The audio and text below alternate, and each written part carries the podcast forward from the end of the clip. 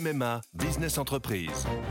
Je suis à Angers avec Hélène, une agente immobilière qui a pris une décision. Oui, cette année pour mon entreprise, c'est décidé, c'est MMA. Ah oui, on peut savoir pourquoi? Parce que comme moi, mon agent MMA d'Angers est sur le terrain et il est venu expertiser les besoins de mon entreprise pour adapter au plus juste mon contrat d'assurance. C'est décidé, c'est MMA. L'éditorial du Figaro. La France du silence par Jacques-Olivier Martin. On les a aperçus avec leurs gilets jaunes posés sur le tableau de bord de leur voiture. On les entend autour de la dinde de Noël lorsque les familles venues de partout décrivent leur vie quotidienne, loin des hôpitaux, des métros ou des lycées.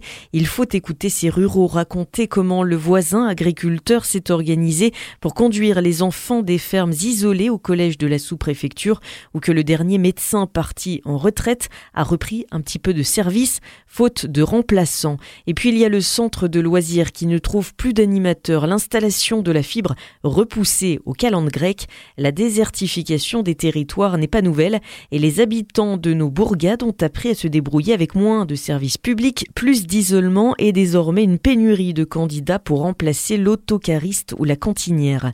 À la campagne, la solidarité, le système D et l'entraide font partie du quotidien. Le maire et ses adjoints sont toujours disponibles, prêts à donner un coup de main. Cette vie, beaucoup ne la quitteraient pour rien au monde, mais dans le même temps, ce délitement des services de proximité attise le sentiment d'abandon, nourrit le rejet grandissant à l'encontre des grandes villes et plus encore de Paris. Après tout, les isolés ne paient-ils pas autant d'impôts et de taxes que les autres?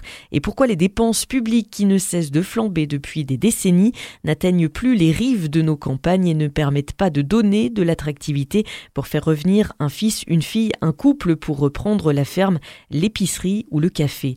À l'heure où les débats sur l'immigration, la préférence nationale ou l'intégration enflamment l'Assemblée nationale et agitent la capitale, n'oublions pas la France du silence, de nos clochers, de nos terroirs, des petits bassins industriels.